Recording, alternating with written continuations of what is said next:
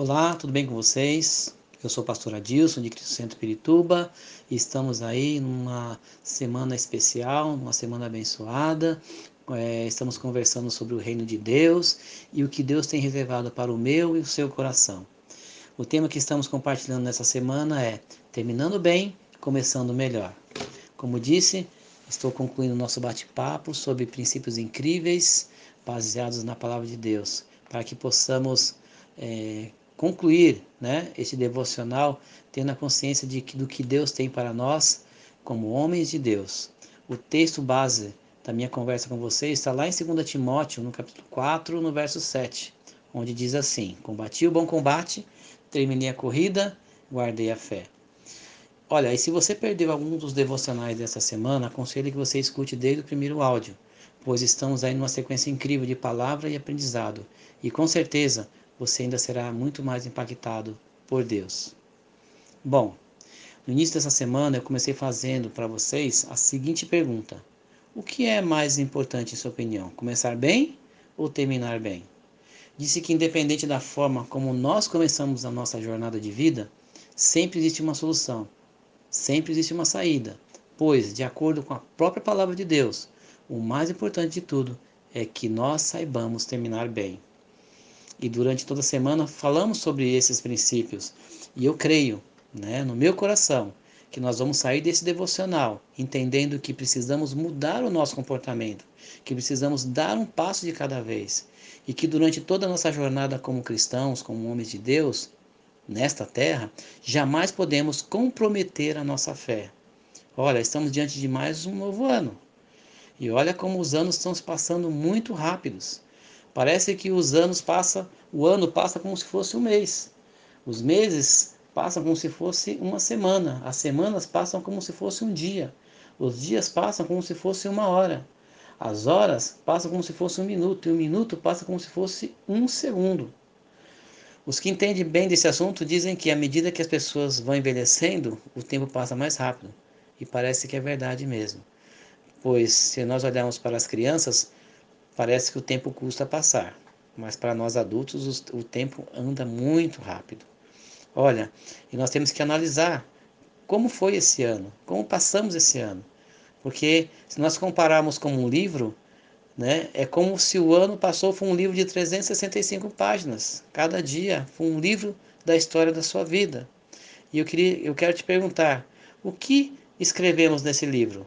Nessas 365 páginas, coisas boas ou coisas más, coisas que agradam a Deus ou desagradam a Deus. Nesse livro, não podemos mais apagar o que escrevemos, inevitavelmente ficará na nossa história.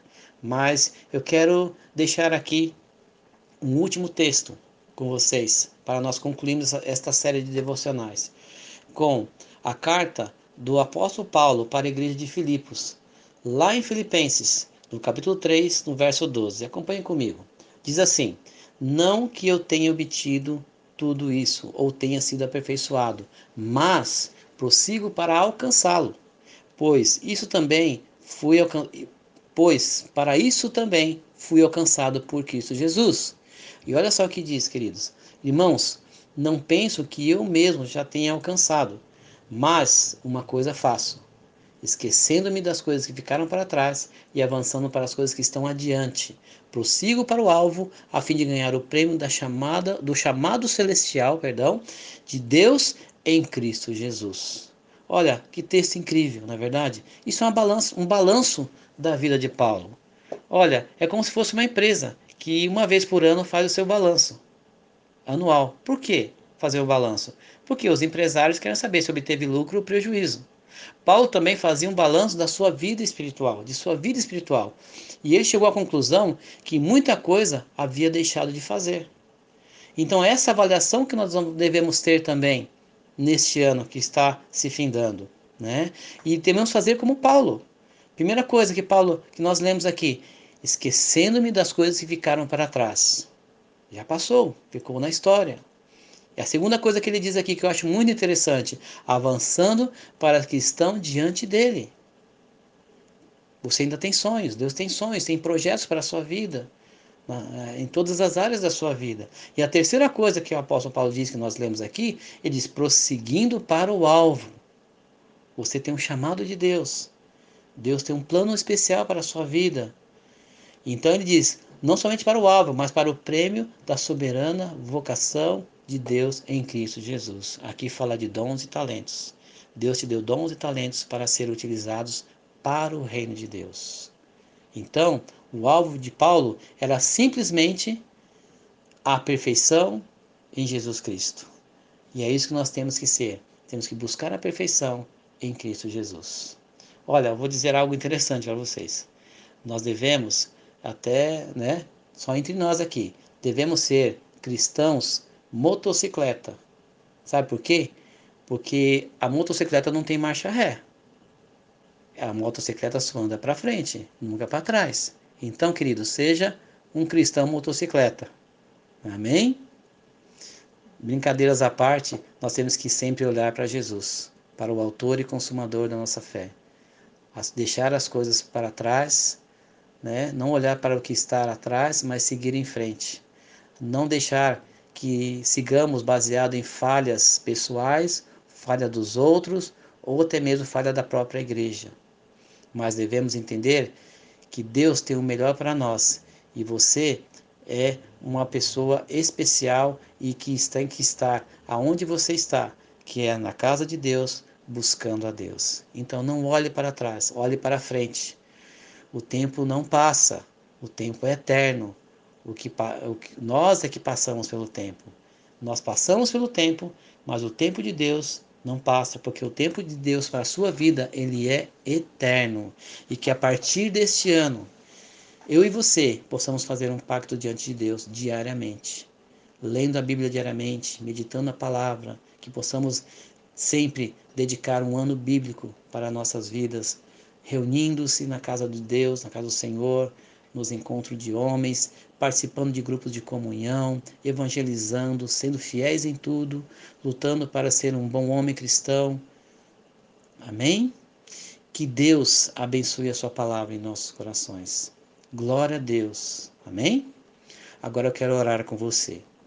Senhor, quero te agradecer por esse tempo tão maravilhoso de palavra de Deus e de conversa aqui neste grupo de homens incríveis.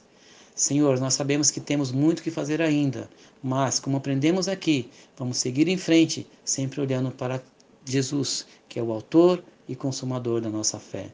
Estamos, Senhor, no mais um ano, finalizando mais um ano, e queremos, desde já, Senhor, te agradecer todas as bênçãos que nós recebemos e que ainda vamos receber nesse mês.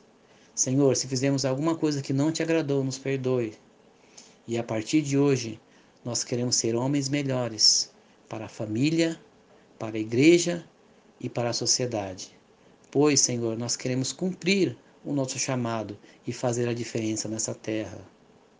Te peço, Senhor, que continue abençoando e aperfeiçoando, Senhor, cada um que está escutando esta mensagem, a fim de que sejam melhores pais, melhores filhos, melhores maridos, melhores profissionais, melhores empresários, melhores ministros na sua igreja, melhores irmãos, melhores cristãos para a sociedade, a fim de levar luz aonde há trevas e levar esperança aonde há desesperança, levar salvação e vida eterna aonde há morte. Senhor Jesus, muito obrigado. É o que nós te pedimos em nome de Jesus. Amém. Amém. Que Deus abençoe a tua vida, querido.